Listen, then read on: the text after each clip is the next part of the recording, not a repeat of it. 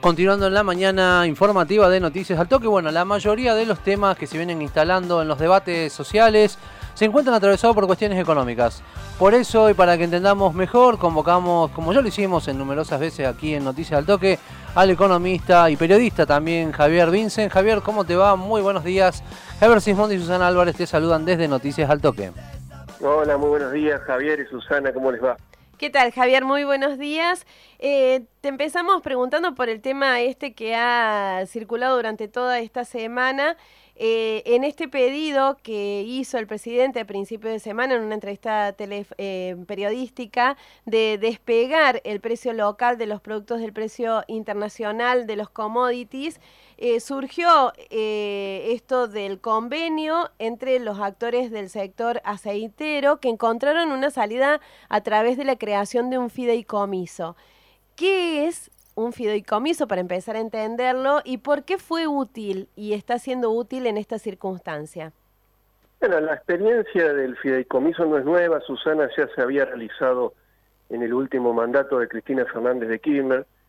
Eh, se constituye un fondo con aporte de las empresas privadas que exportan aceite y con ese fondo, que son aportes justamente de estas empresas, lo que se hace es se subsidia el precio del aceite en el mercado local para que de esta manera se desenganche del precio internacional del aceite el aceite que va a la mesa de los argentinos.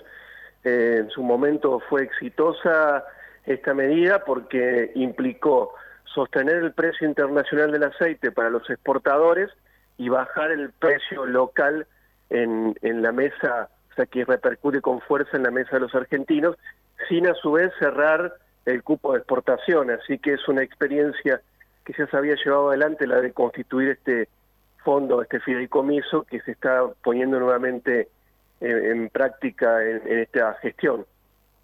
Javier, uno de los temas ¿no? que, que, se viene hablando, que, que, tiene que ver ¿no? con, con esta brecha ¿no? entre el productor y lo que cuesta el producto, ¿por qué crees que ningún gobierno termina de encontrarle la vuelta a este tema? Bueno, justamente porque Argentina exporta lo que come, Javier. Entonces los precios internacionales cuando suben tienen un impacto en la canasta alimentaria. Si nosotros exportamos trigo, exportamos maíz, que es un insumo para la producción agropecuaria, que termina impactando en el precio de la carne, en el precio de la leche. Y cuando hay una fuerte alza en el precio internacional de estos productos, repercute en los precios internos. Los argentinos y las argentinas eh, tenemos ingresos en pesos, no ingresos en dólares, entonces cuando los precios en dólares se disparan, termina impactando en el costo de la producción. En una parte, por supuesto, esa es la discusión que estamos teniendo, teniendo en este momento, es cuál es el impacto en este contexto, cuán significativo es el impacto del aumento del precio internacional de las materias primas en el, en el precio local. Y yo creo acá, Javier, que hay un poco de todo, es decir, un poco de especulación de eh, los grandes eh, industrializadores de la materia prima, es decir, la industria, hay un poco de especulación del sector supermercadista, es decir, la distribución de los alimentos, y, y, que aquí lo que lo que vemos es una disputa, una disputa por en parte por algún sector de concentrado del poder económico que está buscando recuperar la rentabilidad perdida del año pasado eh, y a su vez también lo que tiene que ver con eh, la disputa en general en cuanto a los ingresos, los salarios es decir, estamos en un momento, como, como siempre a comienzo del año, en un contexto inflacionario como el que estamos viviendo, en el que todos están buscando eh, recomponer eh, eh, sus ingresos. Y eso lo estamos viendo en momentos en que se empiezan a discutir las paritarias nacionales. Eh, recién hablábamos al principio del programa con uno de los integrantes de la mesa de enlace, con Gabriel de Rademacher, y él decía, atribuía esta distancia en la cadena de valor a el alto costo impositivo que tienen además a lo engorroso que es el sistema impositivo en la Argentina. Y eh, también decía que habían hablado con el presidente de empezar a controlar en toda esa cadena eh, lo que él llamó avivadas eh, en algunas partes de, de la cadena. ¿Cómo pensás que sería una acción eficiente del gobierno en este sentido? ¿A dónde habría que ir? ¿De qué manera se te ocurre? Bueno, eh, es difícil tener una solución a los problemas estructurales de la Argentina, porque estos son los problemas estructurales. O sea, pensemos, Susana, cuánto cuesta un cajón de tomate en, una quinta y cuánto termina valiendo un cajón de tomate en una verdulería, por ejemplo. Y los aumentos son muy sustantivos. Y lo mismo sucede con, con la carne, lo mismo sucede con la leche.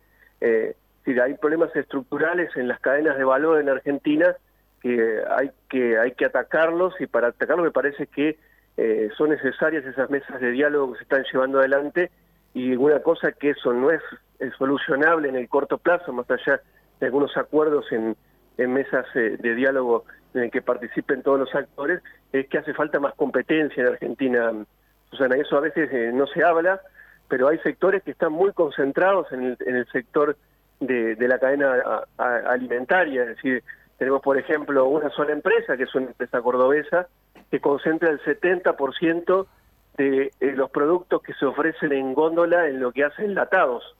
Si estas cosas eh, eh, difícil, de difícil solución en el corto plazo que se han ido eh, formando a lo largo del tiempo, se solucionan con más competencia. Una alternativa que, que aparece, que falta la aplicación concreta, es por ejemplo la ley de góndolas esta es una alternativa para sumar competencia en, en los puntos de venta, en los supermercados, que, esperemos efectivamente se, se comience a aplicar. Pero no son temas, Susana, te repito, de fácil solución, y yo creo que lo que más necesita en este momento son mercados más competitivos en Argentina para evitar estas avivadas que decía el presidente, y el gobierno tiene las leyes, afortunadamente, para atacar estos problemas, como son la ley de la defensa de la competencia, eh, la ley de góndolas que te mencionaba. Ahora, tiene que haber voluntad política para que estas, eh, estas cosas no sucedan, y eso está en manos del gobierno. Javier, bueno, precisamente señalaste este tema, ¿no? Que tiene que ver con la voluntad política. ¿Vos lo ves al presidente Alberto Fernández con esa voluntad política de poder llevar adelante, eh, no sé si estos cambios estructurales, porque da la impresión de esto, ¿no? que son problemas que ya viene acarreando Argentina desde hace muchísimo tiempo? que a lo mejor alguien tiene que sentarse alguna vez a, llevar adelante esto y poder empezar a generar un cambio de matriz profundo en el país, eh, porque si no queda esto, ¿no? Argentina siempre permanentemente dependiendo de los mercados internacionales. Pero ¿lo ves al presidente Fernández con capacidad o voluntad de llevar adelante esto? Creo que se han probado muchas alternativas y muchos caminos para atacar estos problemas a lo largo de la historia de Argentina. El presidente hoy eh, lo que ha encarado es el camino de generar consensos. A muchos les puede parecer que este camino de generar consensos, incluso a una parte importante del Frente de Todos, eh, les puede parecer que es una muestra de debilidad de, Alberto Fernández o de tibieza, pero también se probó en su momento el camino de, chocar con los grupos económicos y tampoco dio resultado. Eh, creo que hay que tener en cuenta que estamos en este año que, pasó y en el que estamos actualmente de pandemia, donde la situación es de mucha fragilidad, y también la situación del Estado en general, es decir, el, Estado tiene una situación de muchísima debilidad, con falta de dólares, con un déficit fiscal muy importante, con grandes necesidades sociales, que me parece que el camino del consenso es un camino que, es eh, realizable, quizá en el corto plazo no muestre los resultados esperados pero acá te llevo a un tema que es, muy importante. Ahora, este camino del consenso no puede venir de la mano de que los salarios le sigan, sigan perdiendo a la inflación. Eso, eso no puede seguir sucediendo porque llevamos varios años ya de caída del poder adquisitivo del salario y eso genera menos actividad del mercado interno y a su vez la menor actividad del mercado interno lo que hace es generar menos trabajo y, producción. O sea, Argentina tiene que empezar a crecer y tiene que empezar a generar empleo y eso va a dar más margen al gobierno, a los gobiernos que, vengan para eh, producir cambios más eh, radicales, eh, cambios estructurales. y cuando la situación lo permita, me parece que los, los, gobiernos ahí sí tienen que ponerse ponerse con las pilas, para llamarlo vulgarmente, y hacer los cambios que efectivamente son necesarios. Vos Susana mencionó el tema tributario que preocupa la mesa de enlace. Yo creo que el tema tributario preocupa a, todos los sectores de la economía, porque no solamente los productores agropecuarios son los que pagan impuestos, los consumidores finales, nosotros, los asalariados, pagamos impuestos también, pagamos el 21% de IVA, aportamos a las cajas del ANSES, eh, eh, los impuestos provinciales que se trasladan a los precios finales de los productos también los pagamos los asalariados.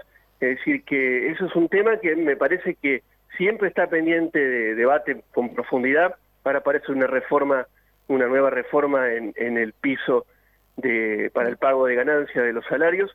Es decir, acá hay que abordar los problemas de manera integral y el gobierno eligió el, el camino del diálogo. Ahora, si eso es una muestra de debilidad, eh, hay sectores que creen que sí. Eh, yo creo que es un camino que hay que experimentar en Argentina después de haber experimentado el camino de confrontar con Cristina Fernández de Kirchner y haber experimentado el camino de dejar hacer, que fue el camino que decidió el ingeniero Macri y no dio resultado ninguno de los dos. Recordemos que estamos en comunicación con el economista y periodista Javier Vincens. Javier, eh, nos queda un minutito para la entrevista nada más, pero eh, no queremos no charlar con vos el tema este que acabas de plantear. Se acaba de reunir el presidente con eh, representantes de gremios y sindicatos. Uno de los pronunciamientos, también estuvo Martín Guzmán en esa reunión, uno de los pronunciamientos fue que las paritarias no tendrán techo. ¿Lo lograrán a esto de que los sueldos alcancen alcancen a la inflación? Bueno, creo que es posible, eh, lo veo muy difícil, eh, pero es posible. Acá el gobierno tiene que hacer su parte, porque no alcanza con decir con que las paritarias no van a tener techo. Es decir, el gobierno tiene que dar un marco de estabilidad al dólar, empecemos por ahí, eh, tiene que dar un marco de estabilidad a las tarifas, es decir, estos dos precios de la economía son claves para que estas, estos diálogos que se sostienen con el sector empresario, con el sector sindical arriben a buen puerto y que eh, las, los salarios le ganen a la inflación, los empresarios tengan rentabilidad. Es decir, sin la macroeconomía funcionando eh, de forma estable, es decir, sin un dólar que tenga un horizonte de, estabilidad y sin las tarifas que tengan un horizonte de estabilidad, estas reuniones van a quedar solamente eh, para el recuerdo la foto. es un año muy difícil. Eh, si la mayoría, los asalariados que nos estén escuchando y, están, viendo con optimismo estas negociaciones que se llevan adelante, difícilmente eh, se recupere el poder adquisitivo perdido en los últimos cuatro años, que está por encima del 20%. Es decir, con, que los salarios le ganen la inflación este año, eh, vamos a, creo que deberíamos estar eh, contentos. Para recuperar el poder adquisitivo perdido en todo este tiempo es bastante difícil. Ahora, el problema de Guzmán, y te lo digo como, cortito, Susana, es que a Guzmán le tienen que empezar a creer, le tienen que creer la pauta del 29% de inflación, le tienen que creer la pauta de evaluación de llevar un dólar oficial a los 102 pesos, que le tienen que empezar a creer y los datos de diciembre de la inflación y los que se espera se publiquen de enero son datos que son eh, contrarios a eh, la generación de expectativas positivas en torno a arribar esa pauta inflacionaria para este año.